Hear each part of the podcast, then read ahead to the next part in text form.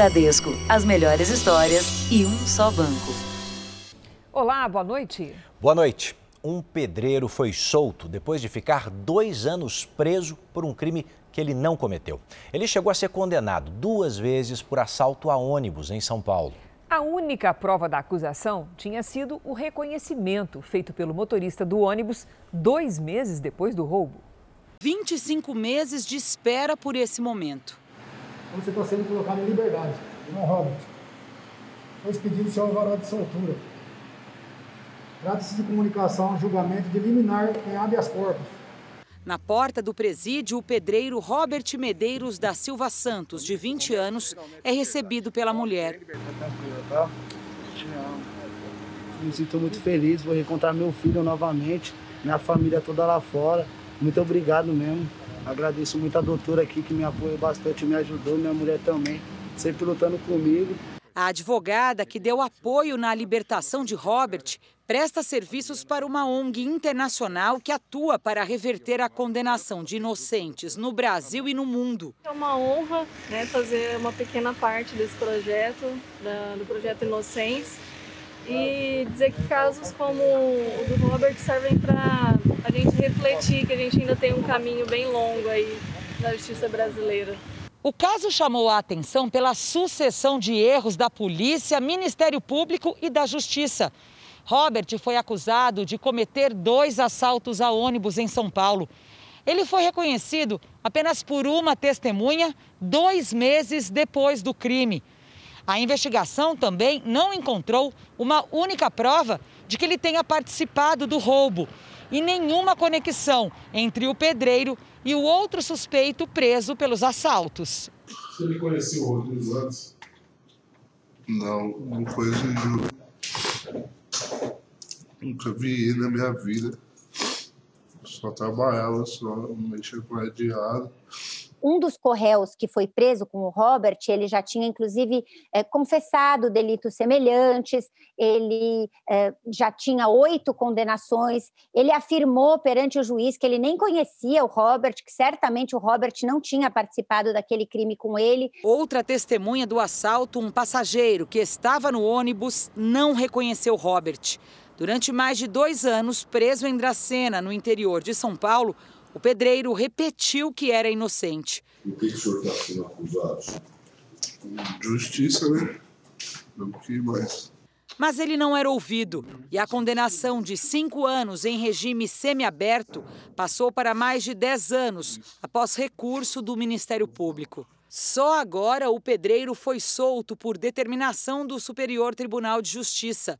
Na decisão, o ministro apontou que Robert foi condenado em desacordo com o Código de Processo Penal casos de roubo, como são os casos do Robert, né? Que é aquela violência praticada às vezes um pouco no escuro, de forma rápida, quando tem arma de fogo, é maior a chance da pessoa se enganar, porque a reação é olhar para baixo, não olhar para o rosto é, do agressor. Imaginem que em 82% dos casos de inocentes condenados por crimes de roubo que depois foram revertidos, tem um reconhecimento equivocado na sua origem. Veja agora outros destaques do dia. Assassinato de juíza na frente das filhas provoca reação do presidente do Supremo. Explosão de carro nos Estados Unidos deixa três feridos. Governo nega a omissão no combate ao desmatamento. Em São Paulo, restaurantes apostam na entrega de comida para diminuir os prejuízos. E pelo país, os flagrantes de aglomeração e desrespeito.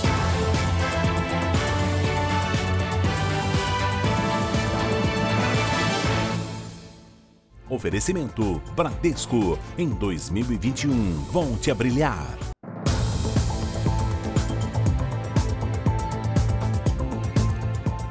O assassinato de uma juíza na frente das filhas na véspera do Natal no Rio de Janeiro chocou o país e provocou reação até do presidente do Supremo Tribunal Federal, Luiz Fux. O ex-marido dela, acusado pelo crime, teve a prisão temporária revertida em preventiva e foi encaminhado para a penitenciária. O irmão e a cunhada da juíza não quiseram falar. Viviane Vieira do Amaral Arronense foi assassinada pelo ex-marido na frente das três filhas. O crime aconteceu na Barra da Tijuca. A juíza levava as meninas para passar a noite de Natal com o pai. Este vídeo mostra a vítima ainda viva, caída no chão. O agressor aparece e ataca Viviane com golpes de faca. Paulo José Arronense foi preso em flagrante por guardas municipais. Em setembro, ele já tinha agredido a ex-mulher e foi enquadrado na Lei Maria da Penha. Viviane passou a ser escoltada, mas abriu mão da proteção há menos de dois meses, a pedido de uma das filhas. O departamento que cuida da escolta, né, chamado COSEG, o Conselho de Segurança do Tribunal, ainda a recomendou que permanecesse com a escolta, mas é, ela insistiu que é, não havia mais necessidade. Paulo José passou a noite na delegacia de homicídios, mas preferiu ficar em silêncio. Ele foi autuado por feminicídio. Em nota, o presidente do Supremo Tribunal Federal, ministro Luiz Fux, destacou que essa forma brutal de violência, que atinge mulheres de todos os perfis, precisa ser enfrentada. A faca usada no crime não foi encontrada, mas no carro de Paulo, a polícia apreendeu outras três facas. A suspeita é de que a ação tenha sido premeditada. Um levantamento feito pela Escola de Magistratura do Rio de Janeiro mostra que, no estado, a maioria dos agressores usa armas brancas para cometer feminicídio. 90% dos homens tinham vínculo íntimo com as mulheres que mataram. Algumas pessoas, né, infelizmente, colocam isso, que esperam que haja, que, que haja uma civilidade maior, como se isso dependesse de grau de instrução, como se isso dependesse de, de classe econômica. Infelizmente, não depende. Nos Estados Unidos, uma brasileira também foi vítima de feminicídio. Segundo as investigações, o suspeito é o ex-namorado dela. Ele teria assassinado a jovem e depois cometido suicídio. Lídia Borges morava na Califórnia há dois anos e meio e trabalhava num aplicativo de limpeza de casas. Amigas contam que ela teve um relacionamento curto com este brasileiro e que teria terminado o namoro sete meses atrás. Mesmo depois de tanto tempo, ele ainda tentava reatar o relacionamento. Ele nunca disse, ah, eu vou te matar. Ele nunca ameaçou ela. Na terça-feira, Lídia e o ex-namorado, Geraldo Nunes, foram encontrados mortos no apartamento dele em São Francisco, na Califórnia. Para a polícia, a hipótese mais provável é que ele tenha matado a jovem de 28 anos e cometido suicídio em seguida. A amiga de Lídia, que morava com ela em São Francisco, diz que o desfecho do caso foi um choque para a comunidade brasileira. A gente pensou que talvez ela tivesse batido o carro, estava hospitalizada. O Itamaraty informou que acompanha o caso. A família e amigos de Lídia arrecadam dinheiro para pagar as despesas do traslado do corpo para o Brasil. Na última imagem, ainda viva, Lídia brincava com a dúvida de que roupa usaria na passagem do ano. A jovem deve ser enterrada em Caldas Novas, no sul de Goiás, onde vive a família. Eu queria alertar a todas as mulheres que talvez estejam passando com algo parecido, que, que estão não sendo ameaçadas, mas talvez coagidas, perseguidas. O feminicídio está muito alto, principalmente no Brasil. Um alerta que a gente faz questão de reforçar aqui para você. E olha, apesar dos riscos e mesmo com todas as proibições feitas pelo país, as festas voltaram a reunir centenas de pessoas na noite de Natal. Todas clandestinas. Os cuidados com distanciamento e uso de máscara foram deixados de lado. Já era dia quando o helicóptero da Record TV flagrou aglomerações em vários pontos da Grande São Paulo. Em Osasco, um baile funk levou muitos jovens às ruas. Eles dançam, alguns chegam a subir no capô dos carros. Na zona norte da capital paulista, mais aglomeração. Jovens sem máscara nem capacete se exibem. Em manobras com as motos em alta velocidade, é possível ver pessoas penduradas nas janelas dos carros. A polícia diz que faz operações para tentar proibir as aglomerações. Em Belo Horizonte não foi diferente. Vídeos mostram um baile funk na rua, copos sendo compartilhados e pouca gente de máscara. Infelizmente, a gente teve algumas situações de desrespeito às ordens emanadas após o desrespeito às normas vigentes. Quase todo o Rio Grande do Sul está em bandeira vermelha, com risco alto de contágio pelo coronavírus. Mesmo assim, a polícia recebeu vários chamados de festas clandestinas na noite de Natal. Nesta avenida no centro de Alvorada, na região metropolitana de Porto Alegre, centenas de pessoas reunidas. A polícia diz que tentou acabar com a festa. A brigada segue atendendo a madrugada inteira e essas pessoas voltam a cometer os mesmos delitos, né? No início da manhã, quem passava para trabalhar de ônibus registrou perplexo a aglomeração. Esse é o Brasil da pandemia.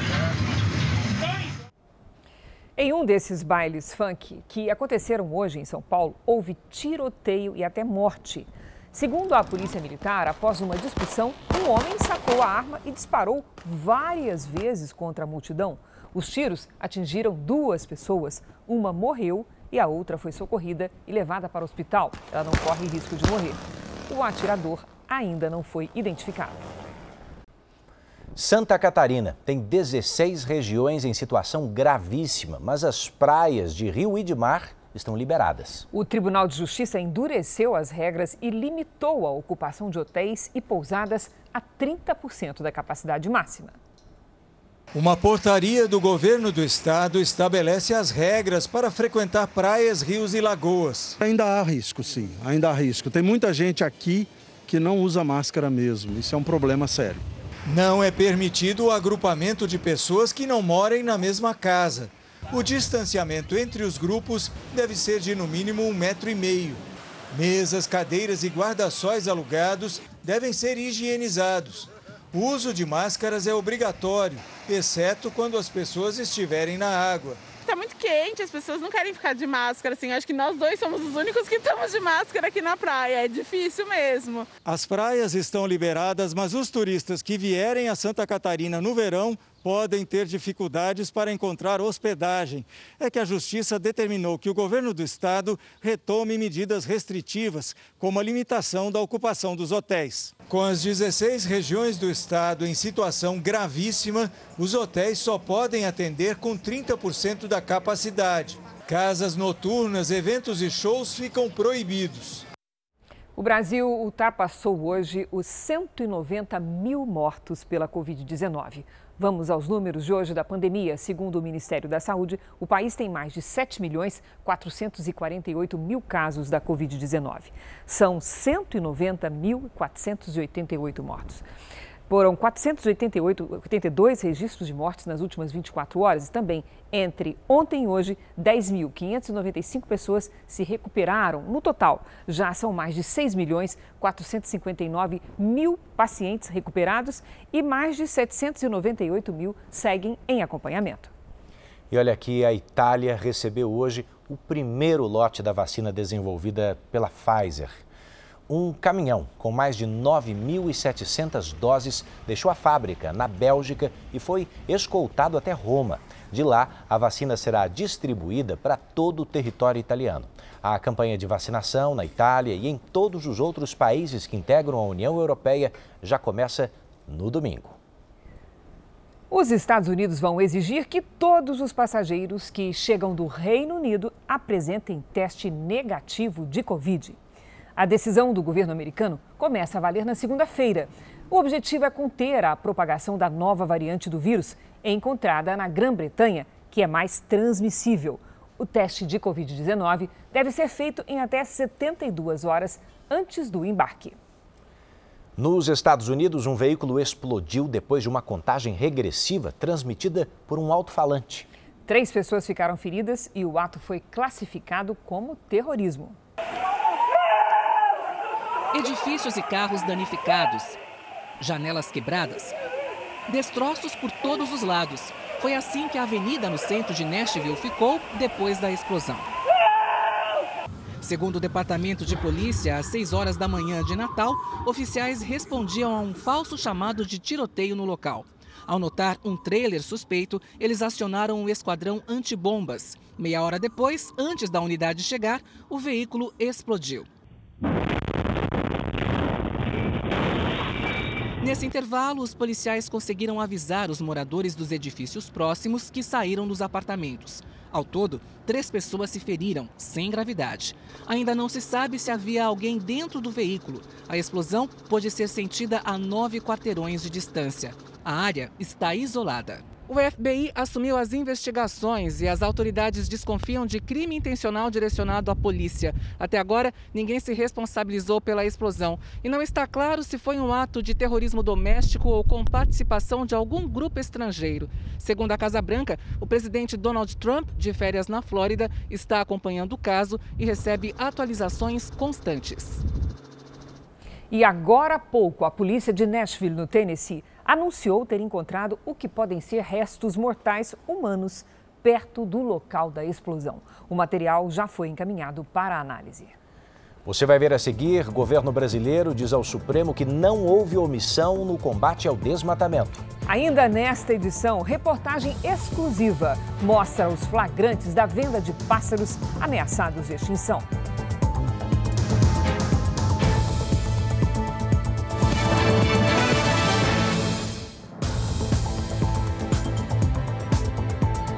Estamos de volta para você saber que o presidente Jair Bolsonaro respondeu hoje ao Supremo Tribunal Federal que o governo não se omitiu no combate ao desmatamento da Amazônia.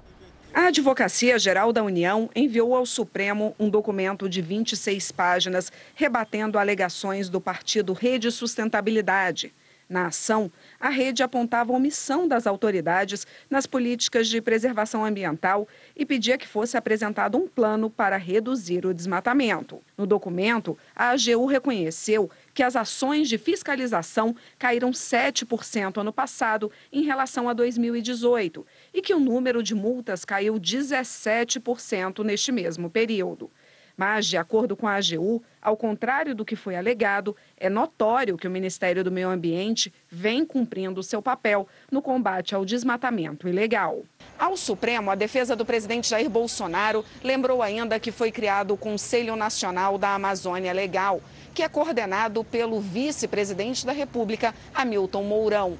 Este grupo de trabalho surgiu depois das diversas críticas à atuação do ministro do Meio Ambiente, Ricardo Salles. O documento também lembrou do decreto que proibiu as queimadas por quatro meses. De acordo com os dados do INPE, o Instituto de Pesquisas Espaciais, de agosto do ano passado a julho deste ano, o desmatamento na Amazônia cresceu quase 10%, o maior índice desde 2008 já está valendo a nova lei de falências. O texto foi assinado hoje pelo presidente Jair Bolsonaro e amplia o financiamento a empresas em recuperação. Dados do IBGE indicam que mais de 700 mil empresas encerraram as atividades desde o início da pandemia. Daquelas que se mantiveram, 70% registraram queda nas vendas. A nova lei traz mudanças, justamente para quem enfrenta dificuldades. Durante os processos de recuperação judicial para evitar a falência, será possível parcelar em muitas vezes os débitos com a União. As empresas também poderão negociar com credores, mesmo antes do início do processo de recuperação judicial. Entre as alternativas de financiamento, os sócios poderão oferecer bens pessoais como garantia de novos empréstimos. Mas para que as instituições financeiras não se recusem a fazer empréstimos para empresas em dificuldade, a lei prevê que novos financiamentos serão pagos prioritariamente. Outra novidade é a possibilidade de produtor rural, pessoa física, entrar em recuperação judicial e assim negociar as dívidas para evitar a falência. Existem também novos instrumentos de recuperação extrajudicial, a ideia é estimular a negociação e beneficiar micro e pequenas empresas. O texto reforça ainda o uso da conciliação e da mediação no processo de recuperação e de falência. Este economista ainda ressalta outro aspecto da lei. Promove maior rapidez no processo, nesses processos de, eh, que resultam em falências, que, segundo estimativas, podem levar de dois a sete anos e isso possibilitaria uma redução considerável do prazo e eliminação de certas exigências. Ao sancionar o texto, o presidente Jair Bolsonaro vetou o trecho que permitia a suspensão da execução trabalhista. A justificativa é que isso poderia prejudicar o interesse dos trabalhadores e gerar problemas na justiça do trabalho. O presidente Bolsonaro autorizou a criação de uma empresa estatal para cuidar da navegação aérea no país. A Nave Brasil será criada a partir da divisão da atual Infraero e será vinculada ao Ministério da Defesa. Veja agora os destaques do próximo Domingo Espetacular. Ele saiu de casa ainda adolescente, agora está prestes a rever a mãe depois de 50 anos. O que uma carteira perdida tem a ver com esse reencontro? Uma paisagem que parece outro planeta. Nossa equipe mostra que segredos estão por trás desses portões. Já imaginou começar o ano com uma vista como esta? Piscina panorâmica, cercado de luxo, num casarão com seis suítes. Você pagaria 280 mil reais para passar o Réveillon aqui. Pegamos carona com 14 bis para saber por onde anda a banda que já tem 40 anos de carreira. A história da fã que contratou um grupo para tocar na festa de casamento, mas fez questão de assumir os vocais. Eu falei, menina, menina. E eles revelam ainda quem é o ídolo que inspirou a letra de um clássico. É neste domingo espetacular. Até lá. Até lá. Em Israel, um time de futsal composto por surdos desafiou as dificuldades e deixou o campeonato especial para competir ali logo na principal liga do país. Com a ajuda de alguns atletas ouvintes, o título veio e, junto, uma vaga para a maior competição europeia da modalidade. Shafir tem 22 anos e é goleiro na seleção nacional de futsal israelense. Mas no dia a dia, ele faz parte de um outro time os golfinhos da cidade de Ashdod. Aparentemente é apenas mais um clube de Israel que briga na elite do futsal. Mas por aqui o jogo acontece assim. Metade dos jogadores são deficientes auditivos. O primeiro time de futsal local com jogadores surdos foi criado há 20 anos. Participaram de vários campeonatos internacionais e ganharam notoriedade por aqui. Mas alguns anos atrás, eles decidiram criar uma nova equipe, misturada com jogadores com audição normal. O objetivo é bem claro: conquistar a Europa. Quando Shafir joga pela seleção nacional, ele usa o aparelho auditivo, mas não aqui com essa equipe. E é aqui que ele se sente mais em casa e mais livre. Yair Marques é um dos treinadores. Ele ouve normalmente e diz que trabalhar com surdos é uma experiência muito especial. Pelo fato de que eles não podem ouvir, a concentração do time é muito boa. Ele explica que eles precisam se planejar mais. Os jogadores sabem o que fazer a cada segundo do jogo. O time conta com atletas entre 16 e 35 anos. Eran é o número 1 e é o mais velho da equipe. Ele diz que às vezes a comunicação pode ser um desafio, então, para compensar, eles precisam estar ainda mais focados na bola e nos movimentos dos outros jogadores. Eles podem não ouvir o apoio da torcida e nem o apito do juiz, e às vezes é difícil para o treinador passar as instruções. Mas o que importa é o que acontece aqui, dentro da quadra. É a técnica, com a bola no pé, é a concentração e é o amor pelo futebol. Quando a multidão grita, a gente sente, diz Eran. Sentimos a torcida em nossos corpos. Temos a mesma emoção.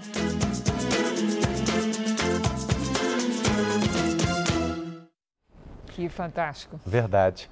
Você vai ver a seguir: sem poder abrir restaurantes, empresários apostam nas entregas para diminuir prejuízos. E daqui a pouco, um Natal cheio de alegrias e presentes para uma turma bem agitada.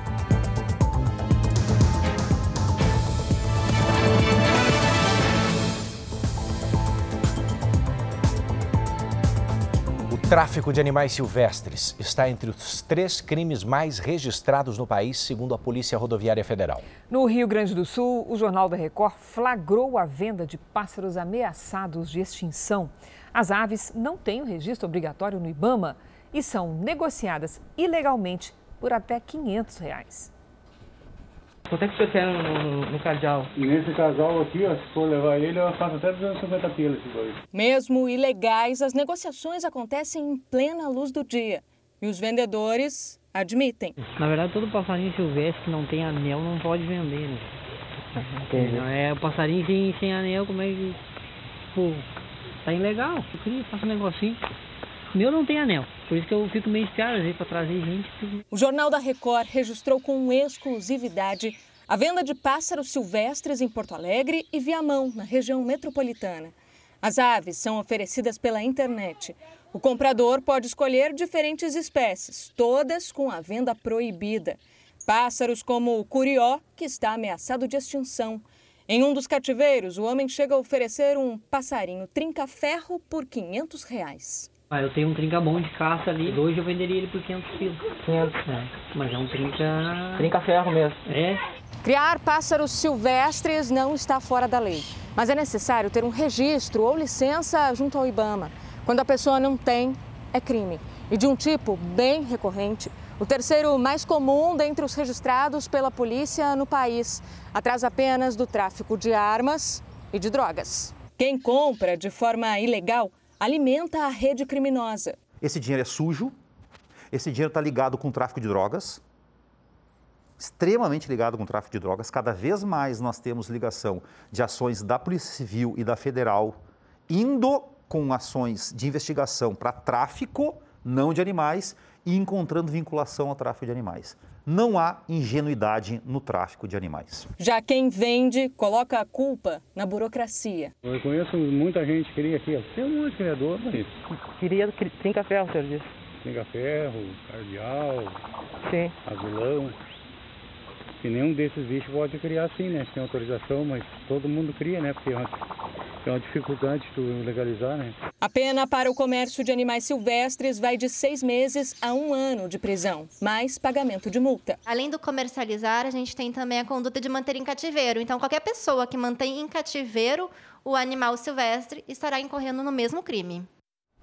Em São Paulo, a proibição de receber clientes para o almoço de Natal obrigou os donos dos restaurantes a se readaptarem e rapidamente. É, foi preciso cancelar as reservas e reforçar o esquema de entregas para reduzir o prejuízo. Os pedidos saem um atrás do outro. Os motoboys começaram a trabalhar cedo neste Natal. Corrido aqui pra gente, hein? Um dia que trabalha razoavelmente acima do normal. Em São Paulo, só serviços essenciais podem funcionar nos feriados do Natal e do Ano Novo. Restaurantes não podem receber clientes. 25 de dezembro, meio-dia. Era para esse restaurante estar completamente lotado. Mas com o retorno do estado de São Paulo para a fase vermelha da quarentena, os donos de restaurantes não tiveram outra opção. Cancelaram todas as reservas. O jeito foi investir em delivery. A gente teve que praticamente triplicar a quantidade de motoboys, reestruturação dos garçons que antes operariam no salão, hoje a gente puxa eles para ajudar no delivery, ajudar em atendimento, em chat com o cliente, em ligação, recebimento de pedido. Virgílio teve que mudar de planos. Nós nos programamos para fazer a reserva assim, por ser uma data especial, e aí acabamos caindo na opção do delivery. Quem sentiu muito os efeitos do fechamento foram os comerciantes menores.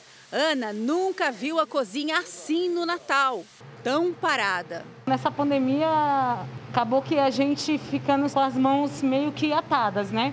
Mas a gente está fazendo o possível para poder tocar para frente. Esse Natal foi de prejuízo para o Vitor, dono de um restaurante especializado em comida portuguesa. Nós estávamos preparados para trabalharmos nesse fim de semana prolongado, e tanto no do Natal quanto do Ano Novo, e assim recuperarmos um pouco do, dos prejuízos que nós estamos já contabilizando desde março. E, mais uma vez, foi tudo por água abaixo.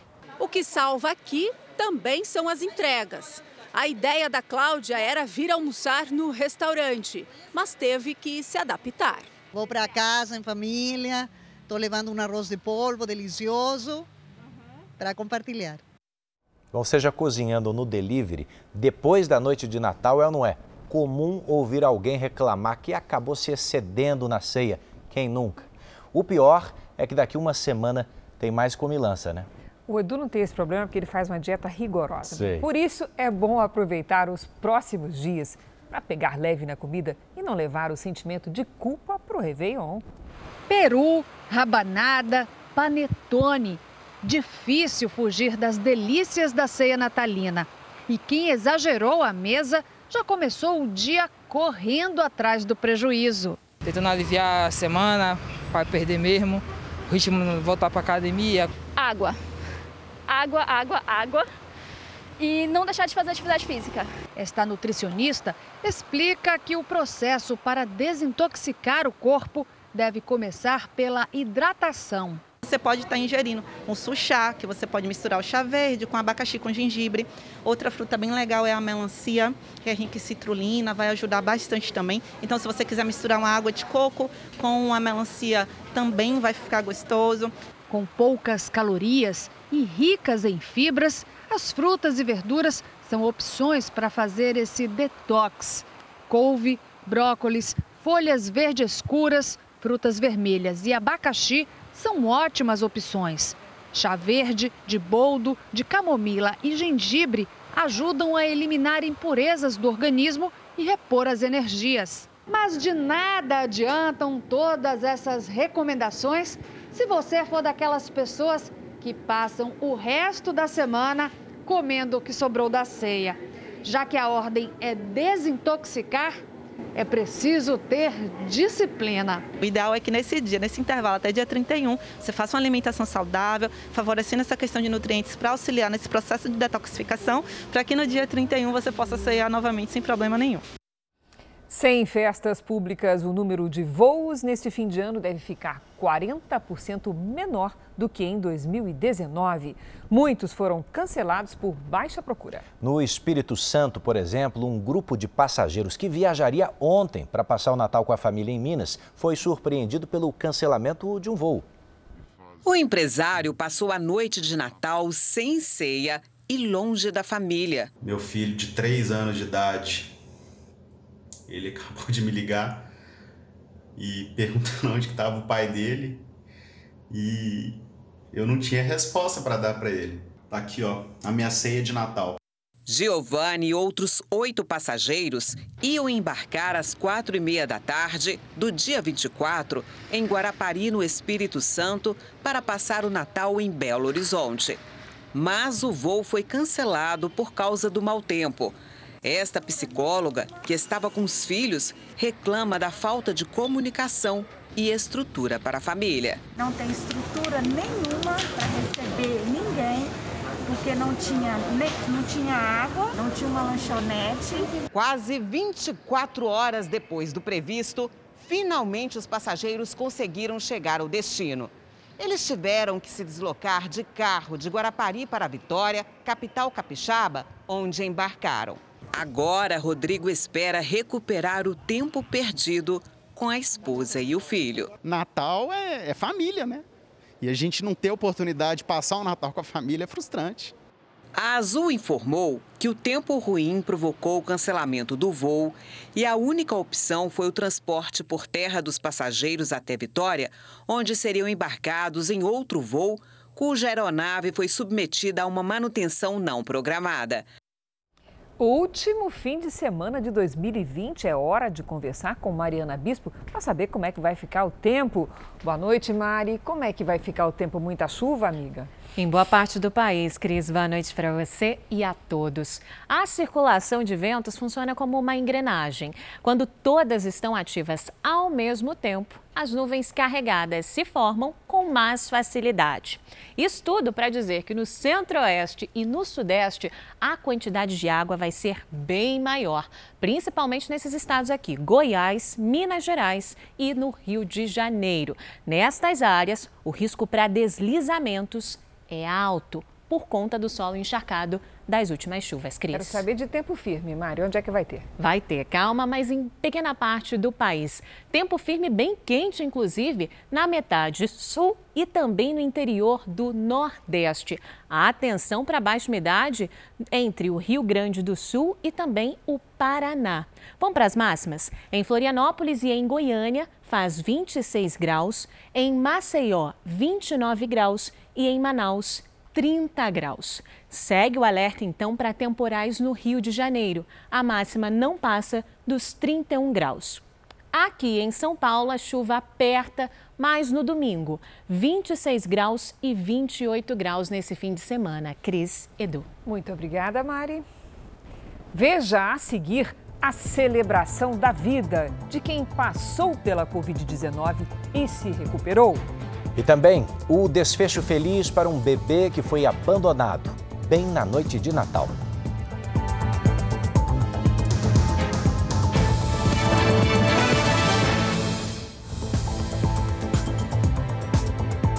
Por causa do risco de contaminação pelo coronavírus, crianças com câncer recebem os cuidados numa casa de apoio em Mato Grosso do Sul. A necessidade surgiu com o grande número de casos Covid atendidos no hospital. A mudança garantiu que pacientes com câncer não interrompessem o tratamento. E a estrutura hospitalar foi montada na casa, mantida pela Associação dos Amigos das Crianças com Câncer de Mato Grosso do Sul. A gente tem um auditório onde foi montado né, esse ambulatório para atender nossas crianças. Isso tudo pensando na situação dos nossos pacientes, né? Porque são crianças que estão em tratamento oncológico, então o risco de pegar qualquer outro tipo de doença é muito grande. A casa serve de apoio a pacientes do interior do estado que buscam tratamento oncológico infanto-juvenil aqui em Campo Grande.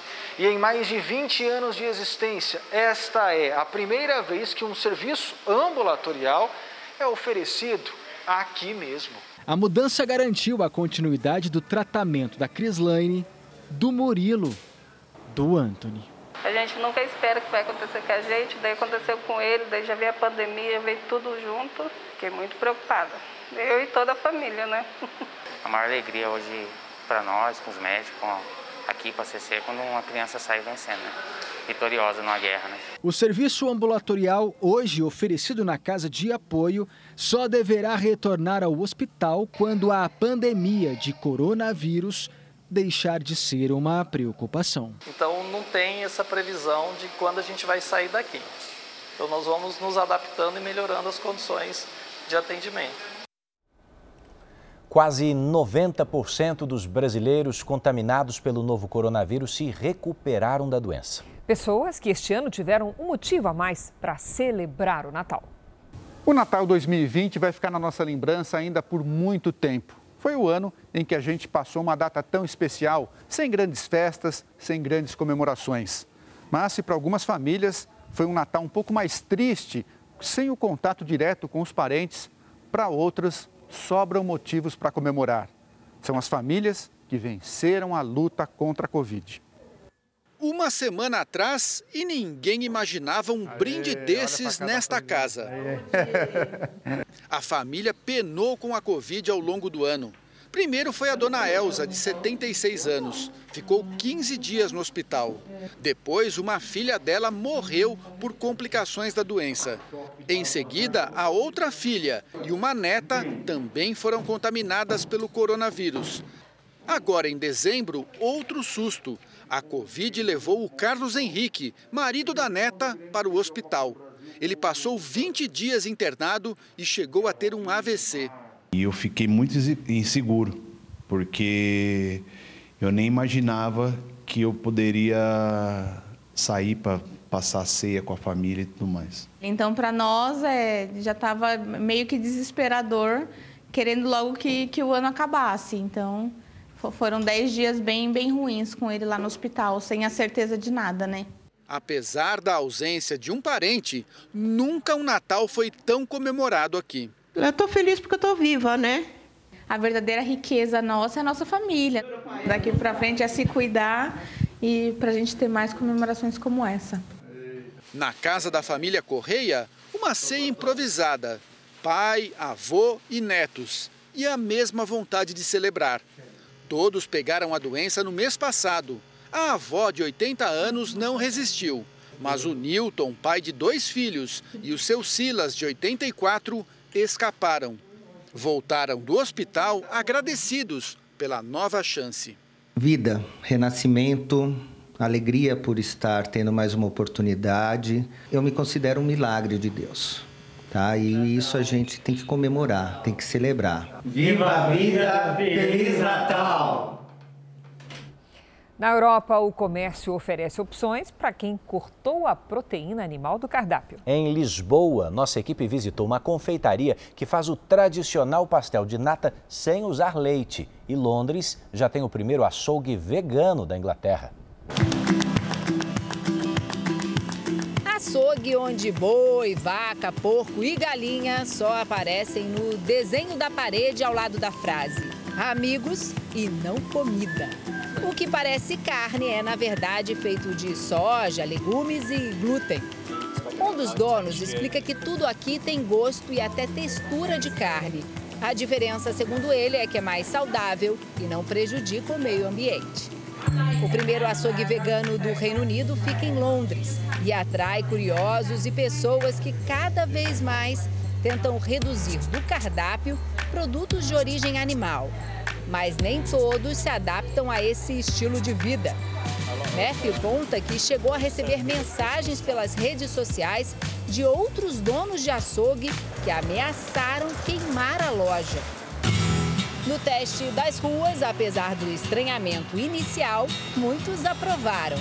Para esse menino de 7 anos, a sensação de experimentar uma carne de mentira é um pouco confusa, mas ele adorou a experiência.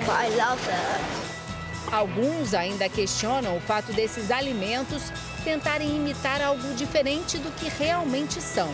Acho muito bom, mas não precisa enfeitar, comenta o aposentado. You don't have to dress it up as something it isn't. O certo é que a cada dia que passa, novos produtos veganos ganham espaço aqui no Velho Continente. Aqui em Portugal, até o doce mais tradicional da terrinha ganhou uma nova versão. Com vocês, o pastel de natas vegano. Na produção, tudo é bem parecido com o pastel tradicional que ganhou fama no mundo inteiro. A proprietária dessa confeitaria aqui de Lisboa conta que o doce à base de leite e ovos agora é feito com bebida vegetal e uma mistura de farinha. E quem já experimentou garante que o pastel vegano é ainda mais saboroso do que o original. É o caso dessa inglesa. They're amazing. O doce também é uma opção para quem tem intolerância à lactose ou é alérgico à proteína do ovo. É realmente gratificante, as pessoas ficam mesmo felizes de poder voltar a comer um doce tão tradicional. A ideia dos donos da loja é levar a receita para outros países como o Brasil. A gaúcha Cleo, que mora em Lisboa, tem certeza que vai ser sucesso absoluto. Um cafezinho agora em casa, com certeza. Indico. E olha, no Rio de Janeiro, uma iniciativa diferente surpreendeu os animais do zoológico. Os bichinhos ganharam frutas e alimentos dentro de caixas e objetos de decoração. Embalagens decoradas pintadas à mão, tudo personalizado. Quem é que não gosta de ganhar presentes? O curioso foi ver a reação dos animais do Bioparque do Rio ao abrir os pacotes. A surpresa, guloseimas nutritivas para agradar a todos. Ele está ganhando uma coisa diferente, né? é um estímulo ambiental diferente, ele vai abrir, ele vai interagir com isso. Aves, felinos, primatas, ninguém ficou fora da lista. O urso ganhou uma guirlanda de frutas. No recinto da Arara Canindé, um enfeite recheado de sementes, característicos da dieta do bichinho. E a dona onça, de tão ansiosa, foi logo saltando para agarrar a surpresa. Nós pegamos uma caixa de papelão, nós colocamos feno, nós colocamos é, um, um, odor ali para poder ela é, sentir aquele cheiro, né, por se tratar de um, de um grande predador. E o animal interagiu na hora. Os presentes saborosos e criativos fazem parte de um programa para divertir e estimular os animais. Tudo isso para que eles se sintam cada vez mais em casa, como se estivessem livres na natureza. 796 animais foram presenteados, um total de 100 quilos de alimentos. Todos os presentes foram entregues ao longo do dia, sem a presença do público. Faz pouco mais de um ano que o Bioparque está fechado para reforma. Como em muitos lugares, por aqui também não teve aglomeração. Mesmo assim, a celebração de Natal foi garantida.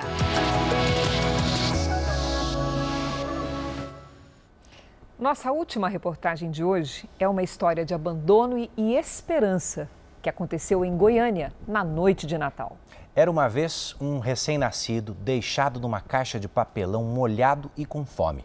Esse bebê foi encontrado por uma mulher, ela amamentou a criança, que agora está saudável no hospital. O menino deu entrada no hospital nos braços da mulher, que minutos antes tinha amamentado a criança, sem nunca ter visto antes. Patrícia tem um filho pequeno e estava na casa de parentes passando a noite de Natal. Triste foi ver ele naquela situação, né? Todo molhadinho, tremendo de frio. Quando eu pus ele no meu seio, nossa, parece que ele queria até engolir, assim, sabe? De fome. O bichinho tava com muita fome e muito frio. O recém-nascido foi encontrado nesta rua, na periferia de Goiânia. Choveu muito durante a madrugada. O menino estava numa caixa de papelão forrada com uma espuma e duas camisetas. Aí eu olhei lá, era um menino, um bebê.